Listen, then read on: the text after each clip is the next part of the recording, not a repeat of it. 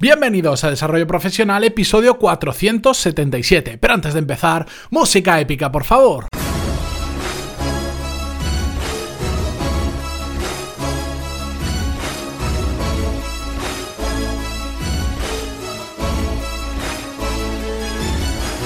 Muy buenos días a todos y bienvenidos un miércoles más a Desarrollo Profesional, el podcast donde hablamos sobre todas las técnicas, habilidades, estrategias y trucos necesarios para mejorar cada día en nuestro trabajo.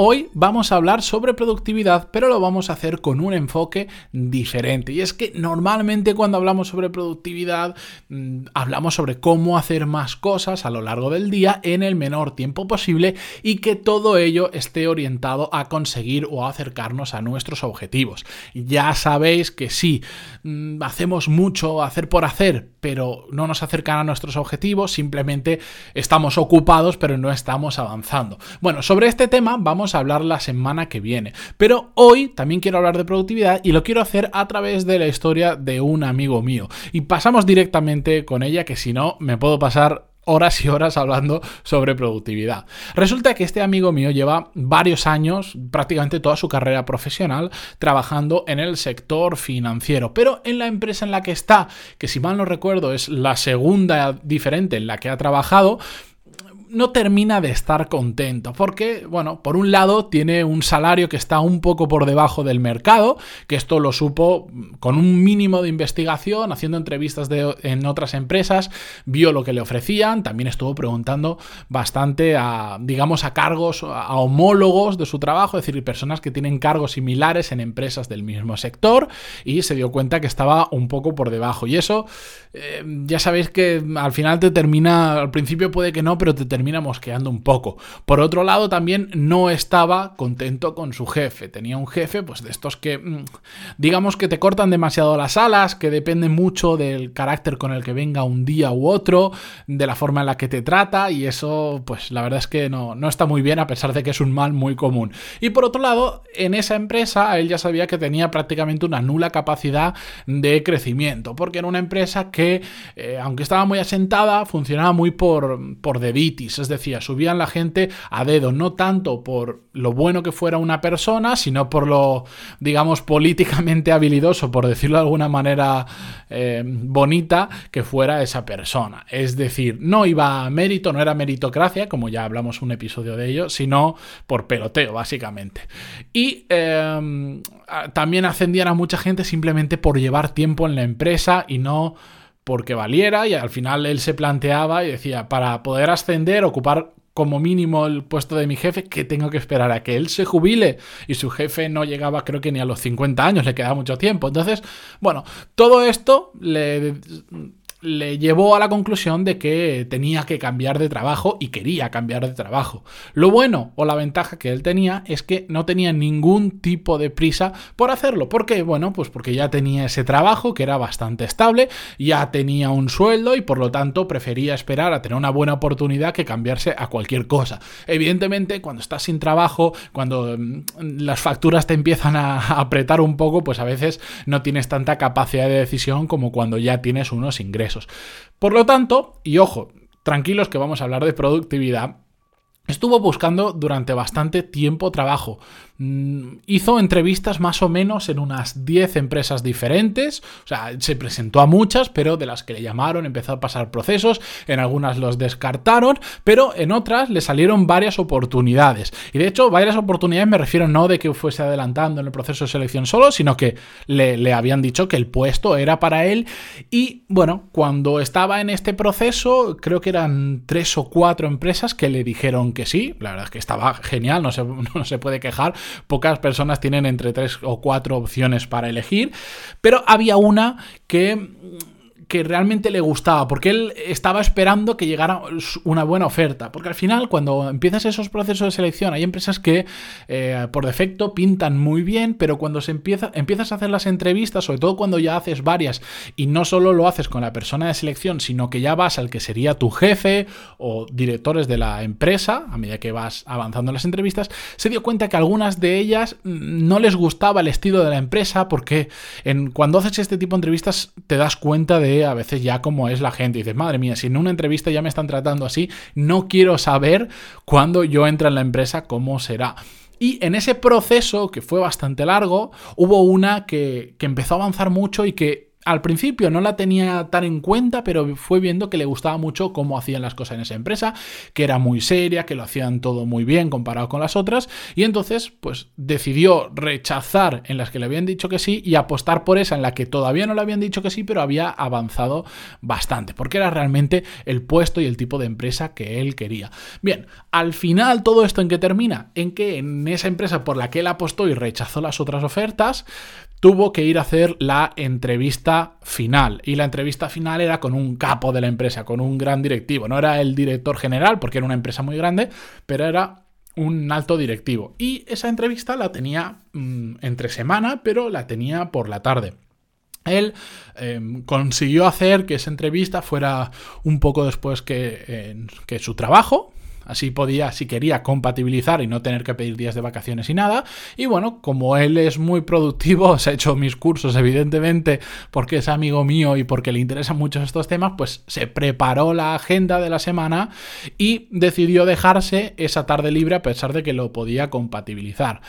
A medida que fue empezando la semana, porque creo que no me recuerdo si lo tenía un jueves o un viernes, eh, ¿qué pasó? Que aunque él se había tomado esa tarde libre y había pedido permiso en el trabajo, no me acuerdo si había pedido unas, no me acuerdo cómo se llaman estas horas sueltas y todo esto, bueno, pues claro, como al final esa entrevista creo que la tenía a las 7 de la tarde y tenía toda la tarde libre, sin quererlo, empezó a ponerse cosas para hacer por esa tarde, desde recado de cosas personales hasta terminó pensando en avanzar cosas de su trabajo a pesar de que se lo hubiera pedido libre.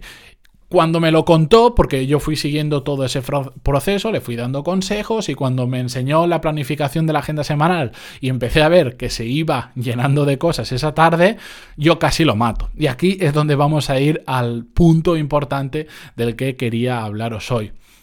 Hay días en los que solo tenemos que enfocarnos en una única cosa cuando tenemos algo realmente importante. Y ojo, incluso aunque nos sobre tiempo, tenemos que estar mentalmente a tope solo para ese momento. Y os pongo una analogía con todo esto.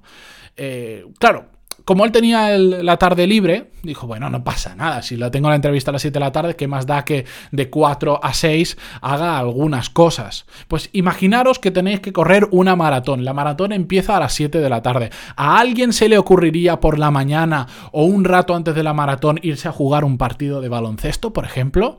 ¿Verdad que no se le ocurra a nadie, no? Pues porque llegará un poco más cansado, porque se puede lesionar o por lo que sea. Pues esto es exactamente igual. El problema está en que a veces queremos ser tan productivos que perdemos el norte.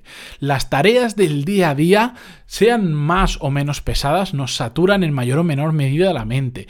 No hay que hacer cosas que puedan hacernos... Eh, en esta situación podemos dar un salto profesional muy grande en nuestra carrera si esa entrevista nos sale bien. Entonces, ¿qué hacemos llenando ese día la cabeza de otros asuntos? En su caso, que estamos viendo ahora, se es más productivo haciendo esa entrevista muy bien que haciendo muchas cosas a lo largo del día y la entrevista mm, regular, mal o menos bien de lo que la podríamos haber hecho.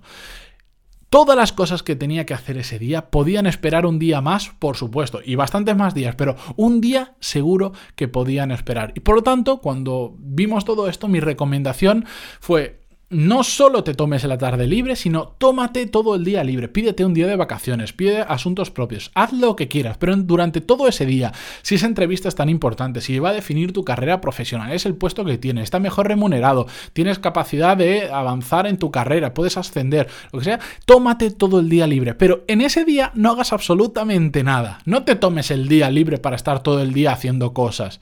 No hagas nada, nada que te pueda estresar, nada que te distraiga, nada que te llene la cabeza de asuntos que en ese día no toca. Ya no digo no hagas nada en toda la semana, estamos hablando solo de frenar un día y relajarse, que dormir hasta más tarde de lo normal, después si quiere tomarse un baño relajante, comer con tranquilidad e ir con tiempo a la entrevista y así tener la cabeza lo más despejado posible de asuntos del día a día, de problemas y de cualquier otra cosa, porque nuestra mente en un caso así tiene que estar al 100% para esa entrevista. Y parar un día no pasa absolutamente nada. Y yo sé que la gente dirá, no, yo no puedo parar un día. Sí, todo el mundo puede parar un día.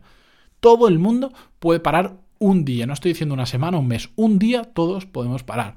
¿Qué pasó? Resultado de todo esto, que la entrevista fue la mejor que hizo en todo el proceso de, las diferentes empresas, de los procesos de selección. La mejor con diferencia, porque fue con las ideas claras y además influyeron otros factores como pues que tenía una buena preparación de esa entrevista, sabía con quién iba a hablar, había visto incluso vídeos de esa persona, porque Tenía varias entrevistas colgadas en YouTube, eh, tenía la motivación necesaria para ese puesto de trabajo y tenía experiencia en ese sector.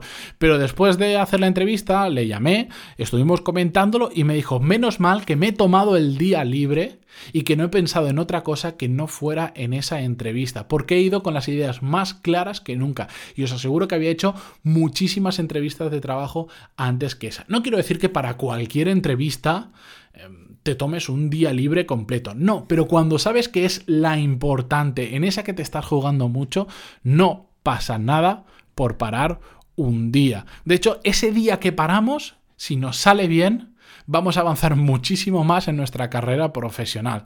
¿De acuerdo? Así que esta era la, pequeña historia que os quería contar y el concepto de a veces focalizar en la tarea más importante de ese día y olvidarnos de absolutamente el resto de cosas que tengamos por ahí. Dicho esto, si queréis que traiga siempre, yo siempre lo digo, ¿Qué tema os gusta más del episodio? Porque hacemos preguntas, os traigo historias, os, caso, os traigo casos de clientes míos, os traigo casos que me contáis vosotros a través del formulario de contacto, traigo temas eh, separados. ¿Qué os gusta más? Decídmelo porque de los que os vaya gustando más, yo sí que puedo ver las descargas, los me gustas y los comentarios y puedo hacerme una idea. Pero si directamente vosotros me escribís en pantalón barra contactar y me decís estos temas son los que más me gusta, mm, estos no me gustan tanto, focaliza más en esto, lo que sea, yo encantadísimo. Así que dicho esto, agradeceros vuestras valoraciones de 5 estrellas en iTunes, que últimamente habéis ido poco a poco dejando. Sé que es una labor de hormiga, pero para, para el podcast ayuda muchísimo para que otras personas lo conozcan. Gracias también por vuestras valoraciones, de, eh, por, vuestros me gusta y comentarios en iVoox. y volvemos mañana con un nuevo episodio. Hasta mañana, adiós.